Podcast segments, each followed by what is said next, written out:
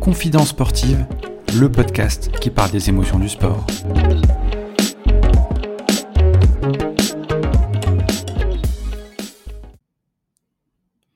Bonjour à tous, bienvenue sur ce nouvel épisode de Confidence sportive. Aujourd'hui, épisode 25. L'invité du jour est la plus grande, entre guillemets, joueuse de basketball français à être partie aux États-Unis. Elle est donc une pionnière et une légende du basketball français. Elle a longtemps été la plus capée en équipe de France avec 254 sélections entre 1980 et 1993. Elle a été dépassée récemment par Céline Dumerc. En début d'année, elle a fait des déclarations assez fracassantes sur sa carrière et sur sa vie de sportive de haut niveau et se consacre aujourd'hui pleinement à l'accompagnement des sportifs vers leur employabilité et l'accompagnement des entreprises pour les recruter avec la plateforme Sportile Community. J'ai nommé Pauline Ekambi. Comment ça Pauline? Bah écoute Thomas, euh, merci, ça va bien, et puis merci pour cette présentation. Là, tu m'as euh, positionné comme la plus grande. Euh, je disais c'est un pléonasme, mais je suis pas la plus grande, une une des joueuses marquantes euh, de ma génération. Quel est ton tout premier souvenir dans le sport et la première fois que tu as ressenti une émotion justement dans le sport? Alors, euh, la première fois que j'ai senti une émotion, euh, c'est quand j'ai intégré le sport études à l'INSEP en 1977 et j'avais 14 ans et demi. Ça, ça a été un grand moment parce que ça a été un chamboulement total dans ma vie.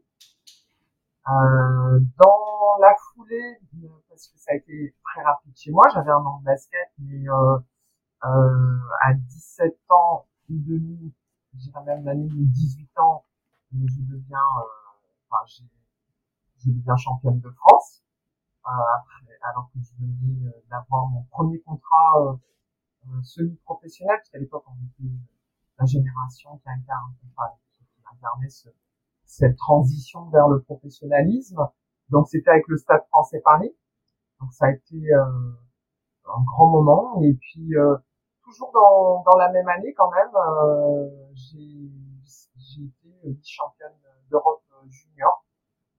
Donc ça, ça a été des grands moments qui ont impacté vraiment dans ma vie, dans, dans ma vie de femme et pour en revenir au tout début, euh, quand tu as commencé le basket, justement, qu'est-ce qui t'a poussé à aller vers cette discipline-là plutôt qu'une autre? Alors le hasard complètement. Euh, je dirais que à l'âge de 13 ans, j'ai grandi d'un coup. J'ai mesuré, euh, euh, je mesurais 1m75, enfin j'ai grandi en un an. J'ai pris 10 cm. Et puis euh, lors d'une visite médicale, euh, près du médecin de famille, il a détecté une problème de scoliose, un petit déséquilibre. Et puis, comme je, je jouais au football, euh, pas en club, hein, je jouais euh, surtout avec mes copains euh, dans ma cité, il m'a déconseillé ce sport pour m'orienter vers le basketball, le volleyball ou la natation. comme j'avais une copine de classe qui faisait du basket, elle m'a entraîné au club de Sainte-Geneviève-des-Bois, qui est un club dans l'Essonne, niveau. D'accord, donc plus au niveau médical et après tu as suivi les copines. Quoi. Après j'ai suivi les copines et puis après j'ai suivi le mouvement. j'ai même pas eu le temps de, j'ai même pas eu le temps de réfléchir, je me suis fait embarquer là. Ça a été des détections, euh, des stages, euh, enfin voilà, des détections par un, conseiller, deux conseillers techniques régionaux, on appelait, on les appelait comme ça avant les CTR, maintenant c'est CTS, un conseiller technique sportif euh, donc qui m'ont détecté en Ile-de-France et, et, qui ont parlé de moi au DPN, donc directeur technique national euh, de la Fédé de basket. Euh, ce dernier est venu euh, rendre visite chez mes parents pour pour parler d'un projet de, de, de, regroupement de, de grands gabarits au crève de Bouloris pour en fait une sélection pour euh, intégrer euh, ensuite euh, la première promotion sportive l'INSEP. Et c'est à ce moment-là que tu as compris que tu basculais vers le côté un peu plus sérieux du basket? Pas vraiment. Ça m'a mis. J'ai été aidé par les entraîneurs qui ont... parce que effectivement, je, je, je me rendais pas compte que j'étais au haut niveau. Quand on passe d'un club loisir où on s'amuse, bien moi j'avais pris tout ça comme un amusement. Hein. C'est vrai que c'est important euh, de garder aussi cette notion de plaisir. Bon, pour moi c'était un plaisir, ça c'est certain. Euh, sinon c'est pas de sport euh, à la base, mais c'est vrai que je me suis rendu compte que j'en fais déjà dans le, dans le niveau. Il a fallu, en fait, j'avais un championnat d'Europe cadette, la première année, hein, c'était là. c'était à l'époque on, on, on, parlait pas de U15, euh, U16, U18. Euh, les catégories c'était cadette 1, cadette 2. Moi j'étais en cadette 1. Et puis il y avait un championnat d'Europe cadette 2. Un des beaucoup plus expérimentées que moi. Et l'entraîneur, enfin le DTN m'a prise dans le dans le, enfin, il m'a pas sélectionné, je faisais pas partie des 12 sélectionnés parce que dans une équipe de, de basket, on part à 12, même si on joue à 5 sur un terrain. Euh, moi, j'étais une 13e joueuse, mais euh, euh, il m'a amené pour, pour justement provoquer un déclic. Euh, là, j'ai vu des joueuses de mon âge euh, avec une maturité euh, sur le terrain qui était telle que, voilà, je pense que mon orgueil a été touché. Et puis, le DTN m'a lancé à un moment donné sur un sur le terrain, sur un match, avait pas un très fort enjeu je savais vraiment pas quoi faire de la malle. Donc me sentant humilié, me sentant euh, complètement humilié, il est clair qu'en rentrant euh, en, en, France, euh, j'allais, je m'étais fait la promesse que je ferais tout pour être la meilleure, une des meilleures, au point que je, je faisais, je dormais avec mes baskets, enfin, ça m'arrivait de dormir avec mes baskets, mon ballon, on va vraiment me l'approprier, tu vois, vraiment ça faire corps, et puis je demandais euh, beaucoup, euh, beaucoup, euh, je demandais à mes entraîneurs de diffuser des matchs masculins de, de NCAA, donc du collège américain. À l'époque, c'était une référence, hein, c'était pas encore la NBA. Déjà, pour nous, les Français aller en NCAA, en collège américain, mmh. c'était pas vraiment très courant. C'était une référence.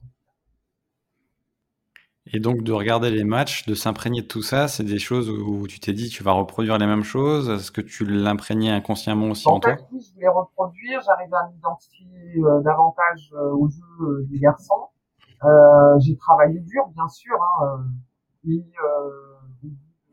voilà, on va dire à 17 ans, je suis avec un contrat semi-professionnel en National 1, qui est l'actuel LFB. Euh, avec euh, des, des, femmes plus matures aussi. Et puis euh, ensuite dans la foulée, les championnes d'Europe junior, et après ça a continué. Puis les trois titres de championne de France, des, des, des, titres de Coupe de France, on a remporté les Coupes de France, on est allé jusqu'en quart de finale des Coupes d'Europe, qu'on a fait les Coupes Ronchetti, tout ça avec l'équipe du Stade français. Voilà, et puis ensuite, dans la foulée de, de ce titre euh, national, à 17 ans et demi, parce que c'est vrai que moi j'étais entre la fin de saison, euh, j'avais j'avais 18 ans, en fait c'était la veille de 18 ans euh, que j'ai eu ce titre. Euh, et dans la foulée, je, je me suis retrouvé euh,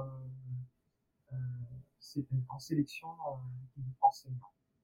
Donc en fait, j'ai cumulé junior, senior, que ce soit euh, en championnat de France où on faisait jouer les Coupes de France euh, avec mon club euh, en junior, je jouais en plus avec les seniors, je jouais avec les, les équipes jeunes de France et en même temps les seniors. Donc tu étais partout en fait. Oui, c'était un peu beaucoup. c'était un peu beaucoup, mais, j'aimais ça. Et alors du coup, tu as eu le palmarès que, que tu viens d'évoquer. Si tu devais faire un choix, qui va s'annoncer peut-être compliqué. Si tu devais choisir justement entre ton record de cap en équipe de France, on l'a dit tout à l'heure en intro, 254 sélections quand même en 13 ans, et ta médaille d'argent au championnat d'Europe en 93 aussi avec l'équipe de France. Qu'est-ce qui t'a procuré le plus d'émotions? Alors évidemment, euh, faisant partie d'un sport collectif, euh, on va dire que c'est les titres. Euh, quand, on, quand on joue dans une, quand on a l'honneur de porter la défense ou la fierté, hein, en, en, sport collectif qui en sport individuel, ce sont forcément les titres.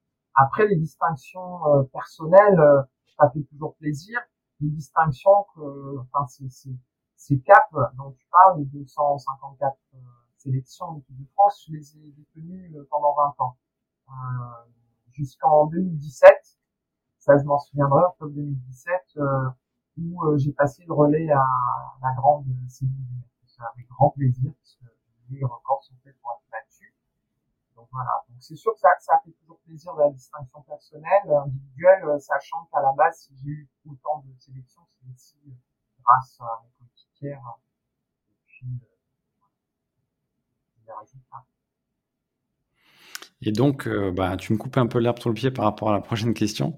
Mais euh, les émotions d'un collectif, c'est de partager des victoires, mais aussi des défaites, euh, où ça décuple un peu toutes ces émotions. Est-ce que tu penses justement que, euh, en termes de sport co, c'est pousser euh, encore plus loin qu'un sportif qui va gagner dans, un, dans une compétition, dans une discipline individuelle? Alors, je dirais que le sport collectif, évidemment, est porté par le collectif. Euh, même quand on est en uniforme, il y a toujours le collectif hein, euh, qui est là euh, pour porter ou pour soutenir. les émotions, effectivement, sont décuplées. Je dirais que ça, j'appelle ça moi l'adrénaline, ça procure. la victoire est décuplée, enfin les émotions sont forcément décuplées. pareil pour les échecs, la responsabilité elle est collective.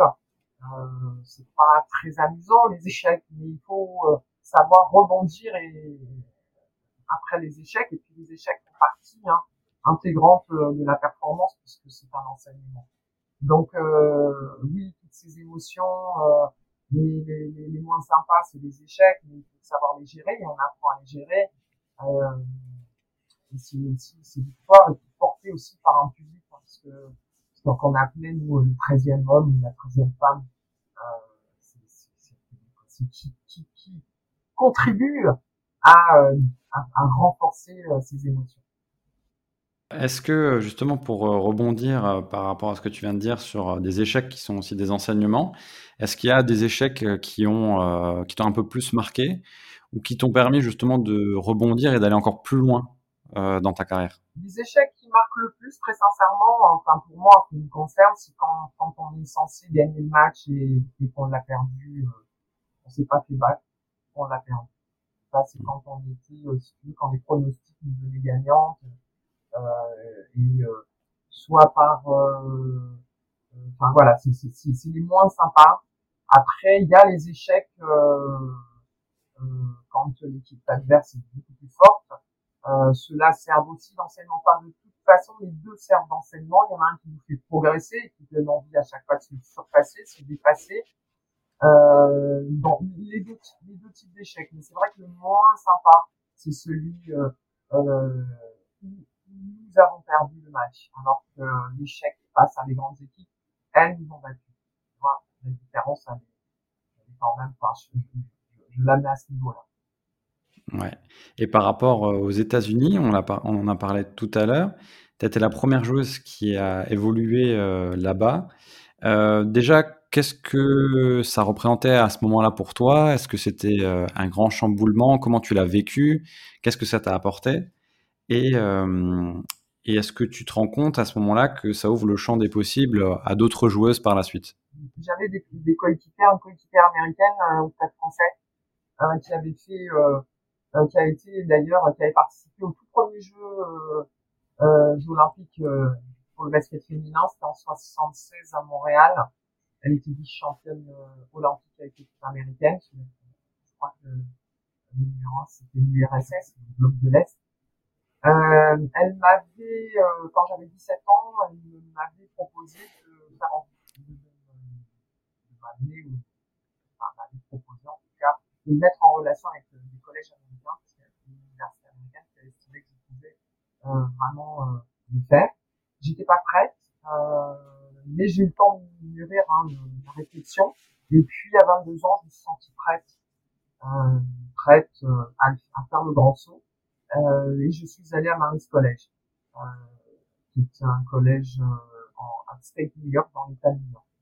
Là, effectivement, ça a été un grand changement, un grand choc culturel déjà, un grand changement, mais, mais la motivation d'aller aux États-Unis euh, genre c'est quand même le pays du euh, la référence mondiale, euh, l'aventure, parler aussi notre langue, renforcer l'anglais, enfin voilà, découvrir notre culture, tout ça l'un dans l'autre a été pour moi une, merveilleuse aventure. J'avais les étoiles plein les yeux. Il faut pas oublier que dans ces années-là, c'est parti en 84. Euh, il y avait encore en France le rêve américain, les, jeans, le Coca-Cola, les, les chewing-gums, euh, les chewing-gums, les films, enfin bref, les boîtes de nuit, enfin la totale quoi. Donc j'ai vraiment profiter un max de tout ça, euh, plus le basket, euh, une culture euh, complètement différente de la nôtre. oui, ça a été merveilleux, une merveilleuse aventure. Après, je suis pas parti pour ouvrir le champ des possibles pour les autres, mais quand on ouvre la voie, ça forcément, ça impacte. Euh, c'est vrai qu'à la fin des années américaines, les entraîneurs, me, me, disaient, enfin, me demandaient de, de mettre en relation avec d'autres joueuses françaises. Euh, ils cherchaient surtout les grandes tailles parce que là-bas il y avait un, un, au niveau des tailles, euh, elles étaient moins grandes que nous en Europe. Euh, voilà, ça a suivi, mais quelques années après. Je ne sais pas si c'est moi qui ai influé euh, sur d'autres joueuses, euh, mais ça s'est pas fait dans l'immédiat. Dans la mesure où, euh, à l'époque, c'était pas très bien vu en France euh, qu'une joueuse parte aux États-Unis. On a essayé de m'en dissuader, euh, mais euh, l'envie était plus forte que tout. Et puis euh, voilà. Je ne sais pas, ça n'a pas suivi tout de suite, mais à partir des années 90 euh, ou fin 80, il y a eu d'autres joueuses qui ont suivi en NCA. Et tu as senti que c'était un déclic après pour le reste de ta carrière? Qu'il y a eu un vrai changement par rapport à, avant ou euh, c'était plus euh, acquérir bah, de, nouvelles compétences et euh, bah, ouais, de nouveaux savoirs par rapport au basket et à les appliquer dans ta carrière? Oui, les deux, on va dire que c'est au niveau mental que j'ai beaucoup appris, euh, notamment euh, sur l'exemplarité. Quand on est un leader aux États-Unis, on doit être exemplaire. Euh, la responsabilisation de nos actes vis-à-vis du collectif, euh, l'impact, on va dire, de nos actes sur le collectif. Euh, j'ai appris, euh, bien sûr, ça enrichit euh, ma technique parce que je jouais, euh, enfin moi j'ai été formé pivot et puis ensuite, avant de partir aux États-Unis, on m'a un peu décalé en sur l'aile. Enfin, je vais dire que j'étais déjà une joueuse assez polyvalente et États-Unis, carrément fait pivot parce qu'il manquait de taille. Euh, voilà, moi je fais un 85, un peu un pivot, un 85 aujourd'hui, ça fait ça fait marrer. C'est un poste 3-4, voire même un poste 2 aujourd'hui, extérieur. Euh, je serai un petit petit pivot là aujourd'hui avec les joueurs d'aujourd'hui. À l'époque, euh, euh, voilà, j'ai joué là-bas dans les Ouais, et le basket a, a, évolué depuis, comme tu dis, avec euh, bah, des nouvelles générations, des, des nouvelles hein, stats, etc. Heureusement, ouais. sinon, pas marrant. Alors, euh, la petite anecdote des États-Unis, qui est assez incroyable, tu as connu et tu as échangé avec un certain euh, Michael Jordan. Est-ce que tu peux nous en parler? Cette anecdote, en fait, c'était pas aux États-Unis. Hein. Lui, euh, évidemment, comme moi, mais j'étais euh, ma première année aux États-Unis, j'ai suivi évidemment forcément le championnat masculin parce qu'on avait une équipe féminine et une équipe masculine dans mon collège. donc forcément, par la des choses, j'ai suivi le championnat et Jordan était à North Carolina. Et puis à la fin de son cursus universitaire, il était euh, drafté en, en Chicago Bulls. Ensuite, entre mes deux saisons américaines, euh, ben, je suis rentré en France pour euh, des saisons internationales avec l'équipe de France. Et c'est à l'issue d'une, enfin, dans une soirée euh, chez Castel, on va dire en boîte de nuit, à Paris. Euh, pendant ma période off, hein, il y a prescription de toute façon. Hein. oui, les prescriptions, quand même, le faisais là. J'étais allé là-bas chez Castes, mon fief, à Paris, une bonne branchée, euh, où il y avait, euh, j'étais avec une amie qui avait beaucoup de sportifs dans cette boîte, des artistes, des, des personnalités qui sont dans la boîte que, j'ai rencontré euh, Michael Jordan à l'occasion d'un, événement euh, organisé par sa marque. Je sais pas si je peux le dire, hein, c'est Nike qui a organisé donc une soirée avec Michael Jordan et d'autres internationaux euh, basket euh, français. Et puis c'est là qu'on, bah, j'ai été invité, conduit par Mike euh, aussi. Dans la boîte. Donc, euh, le, le, le, le, responsable euh, Nike Basket était un pote aussi. Donc, on s'est retrouvés là, on a, fait connaissance et puis euh, on a pendant tout son séjour, on était ensemble avec ma pote, avec Jordan et son frère pour visiter Paris, les accompagner, nous ont demandé tout ça. Et puis on a vraiment sympathisé. Euh, et puis après, je l'ai perdu malgré, euh, euh, je l'ai perdu parce que à un moment donné, euh, je sais qu'on avait changé nos coordonnées, il m'avait invité à Chicago Bulls euh, pour mon retour aux États-Unis. Voilà, j'avais pas du tout la possibilité de le faire. Et, et ensuite, euh, il est revenu en France. Bon, à l'époque, personne ne le connaissait. personne. Ça, ça a, il a commencé à être connu pour sa deuxième année quand il y a eu Canal Plus qui a lancé donc, les matchs NBA avec sous la de Georges Eddy et puis euh, Charles Lété. Donc euh, la deuxième année, quand il est revenu, il m'a appelé, il m'a fait appeler par mon pote, par mon Mike, pour que je puisse euh, venir aussi les rejoindre. voilà, fait sur Paris, sauf que je joue à Bordeaux, et puis que j'étais pas disponible. Et puis bon, après on s'était entendu, à chaque fois que j'essayais de le retrouver ou d'aller le voir, ben ça n'a pas pu se faire. voilà, ou peut-être maintenant c'est passé. bon, si j'ai l'occasion de le reprendre. Le grand Michael Jordan. L'anecdote. Je, lui rappellerai, euh, je remémorerai nos, nos, nos, soirées et, cette période. Il était peu connu. Euh, voilà. Belle personne. Enfin, à l'époque. Ouais. Et justement, est-ce que tu avais des, des idoles euh, avant ta carrière ou pendant ta carrière de, de basketteur ou d'autres sportifs d'ailleurs, d'autres disciplines qui t'inspiraient justement et euh, qui te donnaient aussi envie de te euh, dépasser? J'avais pas forcément des idoles, mais des modèles, peut-être des modèles. Donc encore une fois, il y avait des modèles masculins. Euh, je regardais jouer euh, les garçons de notre équipe comme Hervé Dubuisson, il y avait, il y avait des, bah, les garçons en général de mon, de mon club regardé mes modèles. J'avais comme modèle aussi euh, mon premier mari, qui était un ancien joueur NBA, qui a évolué au Racing, au Club de France, dans les années euh, 87, 88, par. J'avais euh, forcément, je regardais les vidéos des matchs NCA, puis après les matchs NBA, garçons. Et puis l'équipe américaine féminine, j'avais des modèles de joueuses comme euh, euh Cheryl Miller, qui était la sœur de Reggie Miller, qui était un grand joueur NBA. Et elle, c'était une très très grande dame du basket américain. Alors, comme euh, Lynette Woodard aussi à cette, euh, cette époque. Euh, c'était une joueuse de l'équipe euh, américaine et qui a aussi été la première femme à évoluer avec les, Globe, les Harlem Globetrotters. Voilà, enfin bon, plusieurs, on va dire, je m'inspirais un petit peu des, des, enfin, des modèles sans vraiment copier, hein, parce que j'ai gardé ma propre jeu c'est Au-delà des victoires, des trophées, des récompenses, il y a aussi euh, l'envers du décor que le grand public ne voit pas et ne s'imagine pas. Tu as récemment ouvert la parole sur ton parcours et sur les abus dont tu as été victime.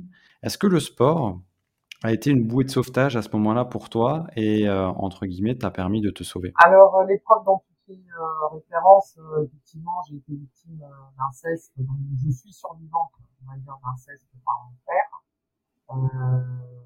l'âge de 14 ans à, à 18 ans. Euh, c'est vrai que derrière chaque sportif, euh, il y a des hommes et des femmes, hein, beaucoup ont des épreuves, hein, comme,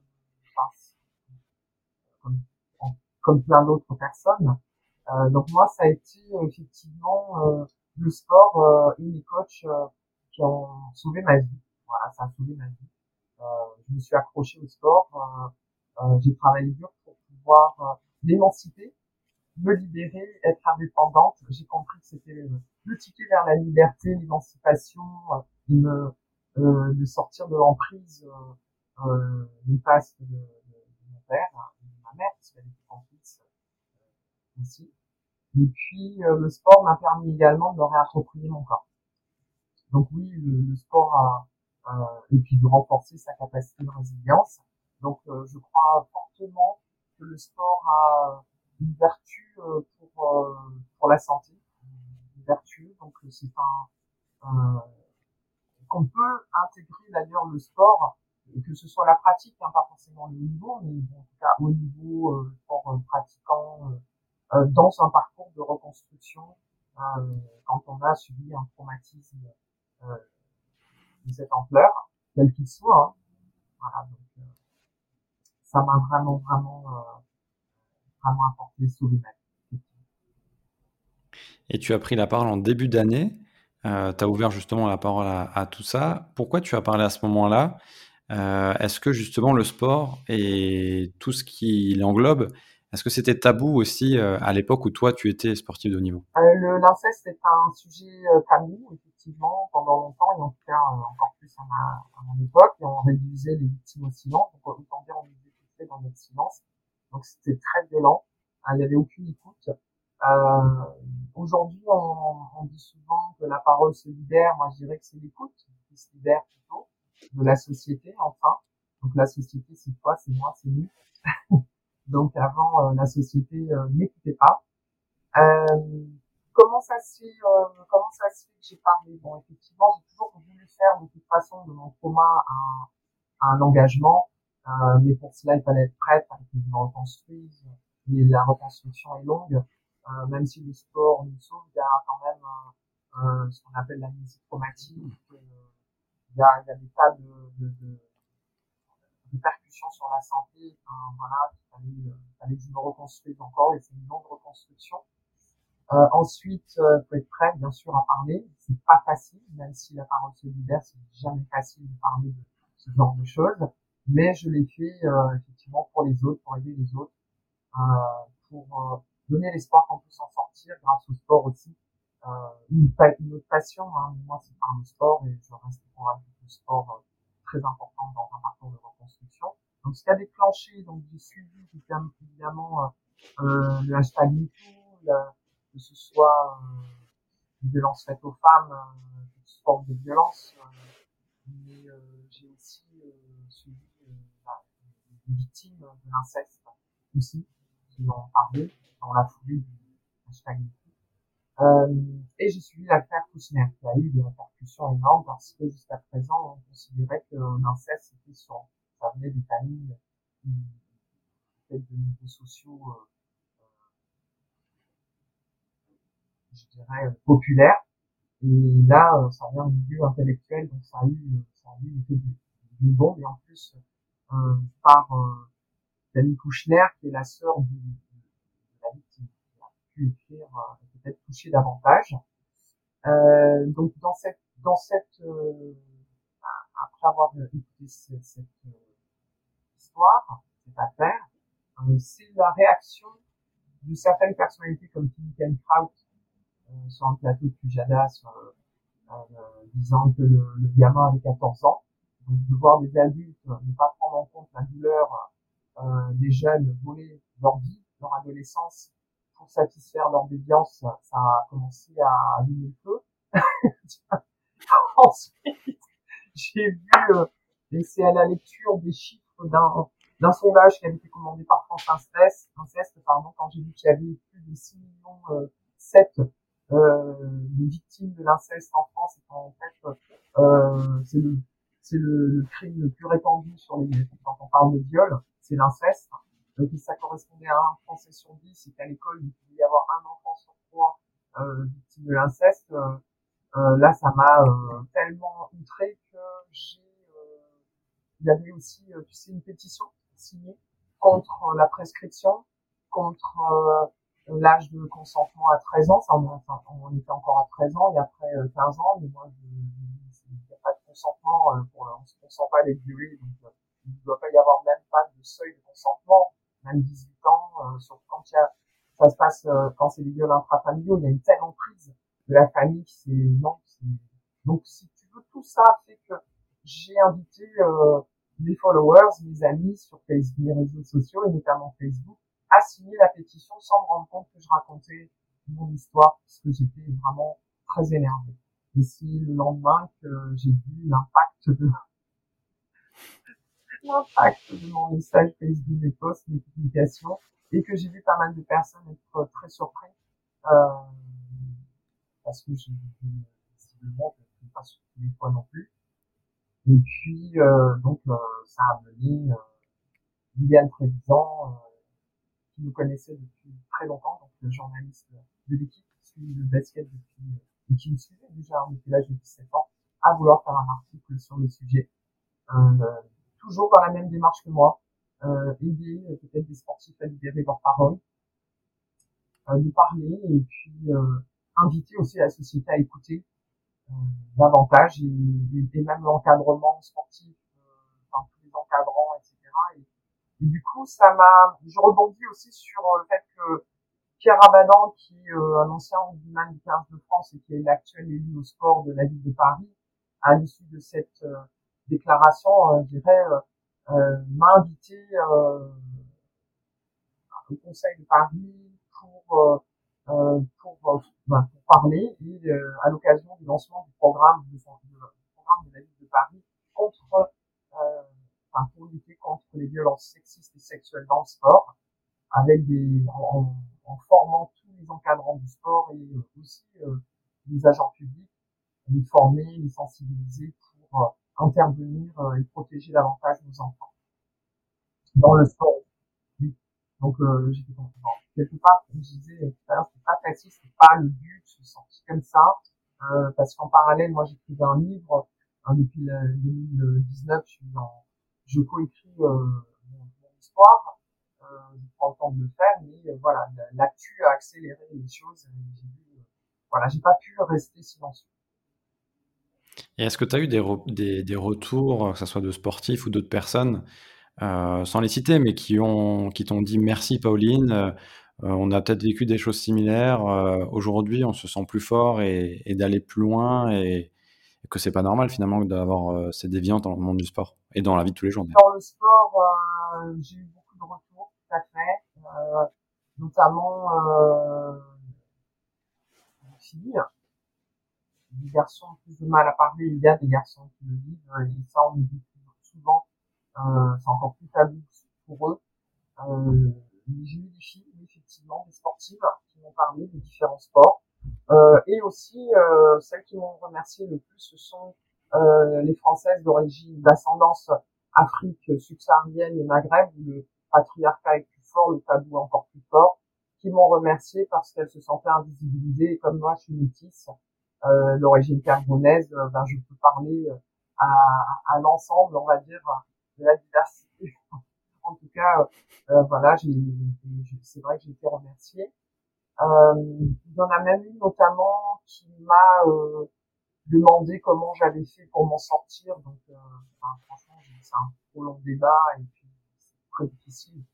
Euh, je me suis battue, c'est sûr, euh, parce qu'elle participait à des groupes de parole pour se reconstruire et elle, elle, elle, elle ne trouvait pas son compte. Elle se retrouvait soit avec des gens qui étaient encore trop touchés, euh, certains qui étaient tombés dans l'alcoolisme, d'autres dans la drogue, donc qui étaient vraiment très alignés. Et euh, elle, elle avait besoin de, de plutôt, euh, dans des groupes de parole, de, de survivants, euh, avoir des solutions, de l'espoir. Euh, donc peut-être qu'elle en était à une autre étape aussi de sa reconstruction, parce qu'il y a plusieurs étapes.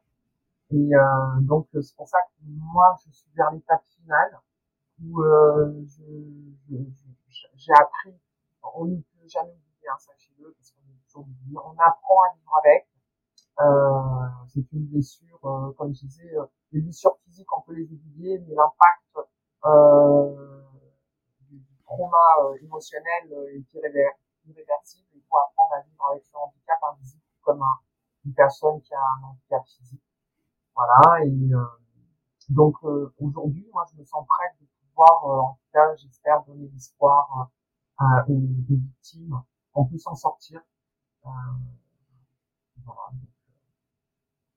En tout cas, c'est un beau message d'espoir. Et la suite va suivre euh, du coup dans ton livre, qui sera, euh, qui y a une date de sortie ou pour l'instant euh, écrire un livre sur cette histoire. Encore une fois, tout à l'heure, je parlais de l'amnésie traumatique. Parfois, il faut que je sois vraiment bien dans ma tête pouvoir faire l'illumination parce que je vais très très loin euh, pour puiser dans mon dans ma mémoire euh, certains euh, certains enfin, bah, cette histoire parce que je l'avais refoulée hein.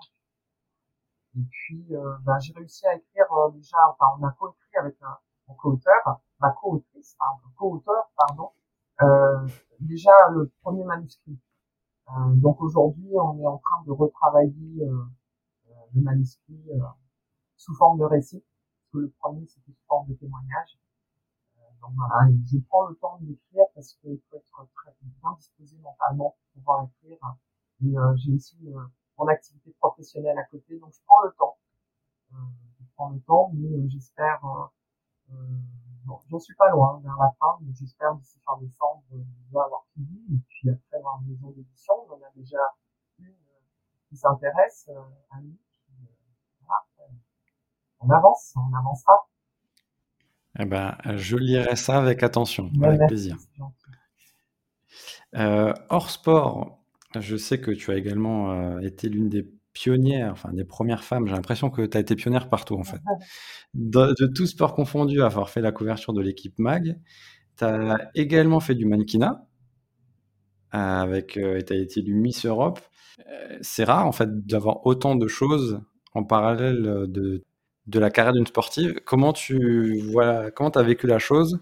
Au final, euh, on est loin du sport, mais est-ce que ça t'a procuré aussi, euh, je sais pas, de l'adrénaline, euh, des émotions, quelque chose de différent Alors, il faut savoir que pionnière, euh, parce que, euh, alors déjà, je l'ai pas cherché, évidemment, ça faisait partie de ma personnalité. Euh, dans les années 80, il faut savoir que le sport de haut niveau féminin véhiculait des, enfin, le sport de haut niveau véhiculait des valeurs de virilité, que l'image qu'on collait aux femmes qui pratiquaient un sport de haut niveau dans les années 80, c'était des garçons manqués ou des homosexuels, pas féminines, euh, etc. Et encore dans le basket, des grandes, complexées, etc. C'est vraiment cette image-là. Moi, quand j'ai débarqué dans ce milieu, euh, j'ai, euh, en fait, c'est à l'occasion, cette couverture sport, de cette couverture de l'équipe, euh, c'est un coup de cœur du fondateur, après avoir visionné une, un reportage qu'avait fait Pascal Brognaud, qui est une grande productrice hein, dans le sport, euh, qui avait lancé euh, le premier pilote d'une émission qu'elle appelait Grand Stade pour concurrencer Stade 2. C'était ça le, le, but. Et elle avait fait un reportage sur les grands gabarits, sur justement la complexité par complexité. Et puis euh, dans ce, dans il y a eu une interview, elle, elle demandait ce qu'on voulait faire après le sport. Euh, alors déjà non, c'était pas, c'était même pas sous forme de questions, c'était sous forme de clichés. Évidemment, euh, quand on a fait du sport, on, après le sport, on veut devenir entraîneur. ben non. Et moi, à l'époque, j'ai dit, bah non. Moi, je veux travailler dans la mode, je veux être styliste de mode, j'adore la mode, j'adore les fringues. Euh, et puis, d'ailleurs, je me maquillais toujours. Euh, C'était mes gestes au quotidien. Ça me vient sans doute de mes parents, qui étaient toujours très apprêtés, euh, pour lesquels euh, les apparences euh, avaient de l'importance. Euh, donc, dans l'éducation, en tout cas, il fallait toujours être bien apprêté, bien habillé, voilà. Et donc, moi, ça faisait partie de, de, ma, de ma personnalité. Euh, J'avais des looks improbables, euh, très, euh, voilà, je sortais des matchs toujours habillé là où les coéquipiers pouvaient être en jogging euh, après un match. Par exemple, tu, surtout en déplacement, par exemple, tu fais un match, tu rentres tard le soir, tu prends ta bus, tu, tu prends le, les transports euh, et tu rentres à domicile. Ben moi, je ne pouvais pas rester en jogging. même en stage, avait trois entraînements par jour dans chaque douche. J'avais besoin de, me, retrouver. Pour moi, euh, le jogging, c'était euh, c'était une tenue de, sport, de travail. Et en dehors de ça, il y avait moi, la femme. La femme, euh, ma personnalité. Donc, à l'issue de ce reportage, euh, il y a eu un coup de cœur du, du fondateur de l'équipe qui trouvait que j'avais une personnalité atypique. Enfin, c'était vraiment inhabituel pour lui. Donc, ils ont fait un, un article sur moi, deux pages, euh, deux grandes pages, euh, plus euh, la couverture, qu'on parle de la couverture. Et c'est vrai que ça a été, euh, bah, j'avais 19 ans, j'étais la première athlète du sport confondu euh, à être en couverture de l'équipe magazine. Comme je dis, pionnière malgré moi, parce que j'ai pas cherché. Mais ma personnalité, euh, et puis aussi à ce qu'ils appelaient à, l'époque, si on parlait de féminité dans le sport à cette, euh, à cette époque. Aujourd'hui, on parle de sport féminin, tu vois, ça a, ça a glissé. Mais euh, voilà, on médiatisait, euh, et encore peut-être un peu moins aujourd'hui, mais euh, y a encore des, petits réflexes sur, sur le fait qu'on sexualisait davantage les femmes, les athlètes que nos homologues masculins. Donc, euh, d'un côté, ça a été très bien parce que je saisis l'opportunité pour faire, bah, faire parler de mon sport, pour attirer les gens sur notre sport aussi. Et de l'autre côté, euh, ben, ça a été euh, une médiatisation parce que euh, voilà, une plastique euh, qui sort du lot ou euh, sexualiser davantage les, les femmes. Donc, oui, je m'en suis servi quand même hein, pour pouvoir dire bah, parce que c'est comme ça, faire bouger les lignes encore une fois, et puis euh, faire connaître euh, euh, le basket pratiqué par les femmes, les familles de basket, les femmes de sport. Parce qu'il n'y a pas de sport féminin, pas de sport masculin. Il y a un sport non genré pratiqué par des femmes et des hommes. C'est bien vrai, c'est bien dit. Alors, on a par parlé de ta carrière au sens large. Euh, maintenant, tu es également investi d'une mission d'accompagnement des sportifs vers leur employabilité, mais aussi des entreprises pour les recruter, notamment avec euh, la plateforme Sportail Community que j'invite tout le monde à aller voir d'ailleurs. Euh, pourquoi cela compte autant pour toi? Écoute, euh, ça compte parce que alors Sportail Community effectivement c'est né euh, de, de, de, ma connaissance empirique hein, des, des, difficultés qui caractérisent le processus de transition professionnelle en fin de parcours sportif. Je sais pas si tu te souviens du cas de l'affaire Émilie Andéol en 2019 euh, qui résonne encore euh, pour illustrer, on va dire, ce phénomène largement répandu, pourtant bien peu adressé. Euh... Donc on va dire que euh, Sportail est né en 2015 euh, parce que suite à, des échanges avec deux grands champions qui ont fait part de leur, euh, enfin ça m'avait beaucoup touché de leur déception euh, d'avoir le sentiment d'avoir euh, porté haut et fort euh, les couleurs de la France et d'avoir peu de reconnaissance en retour, notamment sur l'après-carrière. Des, des, sportifs qui voulaient aussi rendre à leur sport ce que le sport leur avait donné pour intégrer leur propre fédération. Et là, porte était close euh, pour eux, et puis peu d'accompagnement. Euh, certains, évidemment, euh, y a euh, certains euh, sportifs qui sont accompagnés. Ça peut être sportif de niveau sur les listes ministérielles, mais euh, les fédérations ne sont pas forcément toutes euh, expertes dans le domaine. Et les fédérations sportives proposent souvent des métiers techniques. Voilà, entraîneur, conseiller technique, hein, mais voilà, l'offre n'est pas assez étendue. Et puis l'accompagnement euh, ne peut se faire que sur certains, un certain nombre euh, de sportifs de niveau, sur certains, la base de certains critères. Euh, les critères dont je fais référence euh, de mon époque, c'était euh, minimum euh, 10 sélections en équipe de France, il me semble avoir euh, enfin, avoir fait euh, jouer 100 matchs minimum en pro. Voilà. Euh, donc euh, ils sont très nombreux les sportifs de niveau quand on parle de sportif de niveau, c'est un statut hein, donné par le ministère des Sports uniquement pour les sports olympiques. Il y a du sport de niveau et du sport non olympique, euh, plus euh, les, professionnels jusqu'aux semi-professionnels, donc tous ceux qui vivent de leur sport, qui ne sont pas accompagnés. Du coup, nous, on a euh, lancé Sportail Community pour euh, justement euh, euh, bah, trouver une solution hein, simplifier le sujet et accompagner les sportifs vers leur employabilité. Donc ça va de, il y a plusieurs sous-segments. Il y a les jeunes étudiants qui sont souvent en recherche de conseils, d'orientation, de stage, d'alternance. Ceux qui sont en transition professionnelle, c'est deux ans vers la fin, euh, vraiment deux ans à peu près vers la fin de carrière sportive, qui sont également en recherche de conseils, de bilan de compétences, d'orientation euh, sur des formations courte durée pour se remettre à niveau et euh, d'acculturation au monde de l'entreprise. Euh, les sportifs sont maintenus dans, sciemment dans une bulle, dans un cocon, judiciamment par obsession de la performance de la part de nombreux dirigeants et de fédérations euh, qui ne pensent qu'à la performance et qui oublient euh, l'engagement humainement euh, responsable. C'est-à-dire qu'il y a une performance durable pendant et après carrière.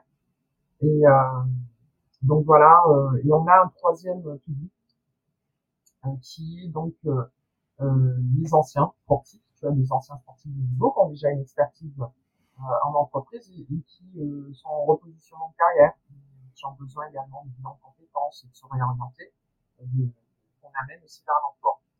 Donc on s'appuie évidemment sur des partenaires experts pour les accompagner à structurer leur projet professionnel et ensuite eh bien euh, il y a les, de nombreuses entreprises qui ont bien saisi euh, le, potentiel je dirais, relatif aux qualités exceptionnelles que ces sportifs détiennent euh, la deuxième phase de c'est la deuxième phase de notre mission donc qui consiste euh, naturellement à accompagner ces entreprises à identifier attirer recruter et intégrer donc ces talents particuliers dans leur environnement économique beau projet qui est mis en place et qui existe donc du coup depuis 2015.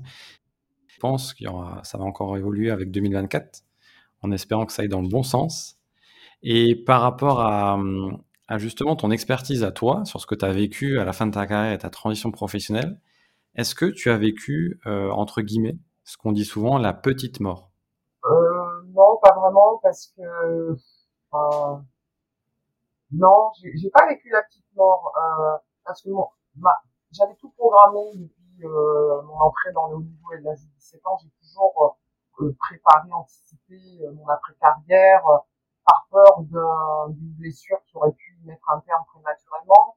Et puis pas que, parce que une carrière c'est court, une carrière sportive.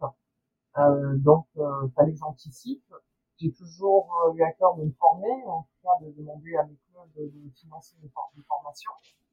Euh, la petite, je savais que j'allais m'arrêter euh, à 33 ans et je voulais m'arrêter par euh, la grande porte, donc euh, justement 93 avec une médaille d'argent avec l'équipe de France, euh, championnat d'Europe 93.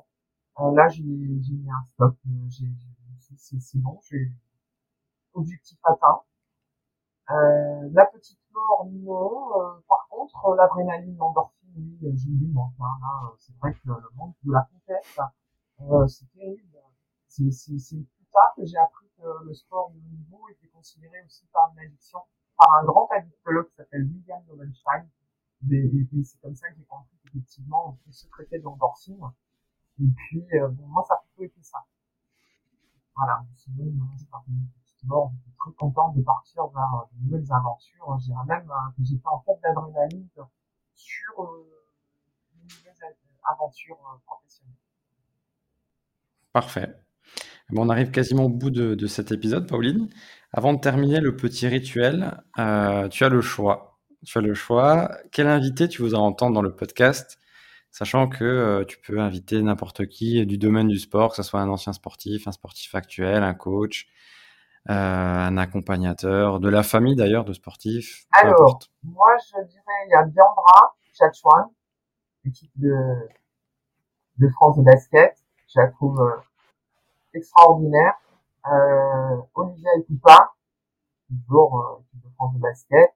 Ensuite, il y a une grande athlète de ma génération qui s'appelle Monique Ewan GP, J'écoutais dernièrement une vidéo de son activité. Euh, elle a des, mains en or, euh, elle soigne des bobos à l'âme et physique. Euh, je la trouve extraordinaire après un énorme parcours euh, d'athlète, qui d'ailleurs qui détient aussi encore des, des, des records. Euh, ben voilà, je pense à, à toi Monique, euh, Ewan GEP, euh, Diandra, Olivia. Elles sont nombreuses. Elles sont nombreuses. Euh, euh, il ou elle, parce que là je te cite des femmes, euh, qu'est-ce qui viendrait à l'idée? Hervé Dubuisson euh, en basket, parce que euh, pareil, il a eu un grand accident. Et euh, ah, et puis justement récemment, c'est l'actu récente. Euh, dimanche dernier, il y a eu le match des championnes qui, qui entre Montpellier et Basketland à Coubertin et euh, ça a été l'occasion de, de, de, de, mettre à l'honneur euh, des femmes d'exception engagées à, à, travers le trophée femmes sur tous les terrains. C'est euh, Sisako Bolanga qui a, vécu, qui a été une grande joueuse de niveau basket professionnel qui a eu quatre cancers et qui en fait aujourd'hui un engagement. Donc elle aussi, euh, c'est une personnalité à laquelle je pense. c'est vrai que les garçons, ça me tient pas à l'idée, là. Bruno, Bruno Bellone, j'adore, champion d'Europe euh, de foot 84, euh, c'est mon pote. Lui aussi, il a un parcours euh, extraordinaire. donc, je pense à Bruno Bellone. Après, je pense à Yannick Noah, mais est-ce qu'il sera joignable? Il n'est pas facile à joindre, Yannick. C'est un pote, pas facile à joindre. Sur, Instagram, il est très, très présent. Eh ben, en tout cas, c'est déjà une super liste de propositions. Après, euh, j'en vois pas d'autres. Et puis, euh... moment, mais qui viennent en tête. Euh... Bah, c'est déjà pas mal. Bah, peut-être que ça va me venir plus tard. Hein. Désolé, parce qu'il y a plein de copains. Euh, donc, euh, je vous oublie pas. Il faut que ça, voilà, je, c'est pas, ça me vient pas comme ça. Mais on sait que tu penses à eux. Pauline, merci de ton temps, de ta confiance pour cet épisode. J'espère que tu as pris du plaisir. Écoute, oui, j'ai pris du plaisir. Euh notamment, euh, bah oui, j'ai pu beaucoup de plaisir sur ce genre d'échange très authentique, sans phare. Euh, voilà, et j'aime beaucoup ça. Donc, merci beaucoup de m'avoir donné la parole. Et puis, euh, merci à tous ceux qui vont écouter, euh, aux auditeurs qui, qui écouteront. Voilà. Cet épisode, je sais pas comment tu l'appelles, bon. cet épisode, Ouais, l'épisode, c'est exactement un épisode, c'est un épisode. Et on remercie aussi tous les, on remercie aussi tous les auditeurs qui nous suivent depuis le début sur le podcast, qui le retrouvent sur les différentes plateformes d'écoute et qui peuvent le partager sur les réseaux sociaux. Et vous pourrez retrouver Pauline d'ailleurs sur les réseaux sociaux, qui est très active. Et euh, je vous invite à, à suivre Sportel bah, Community. Beaucoup, et puis, euh, bah oui, bien sûr, bien sûr, c'était parfait.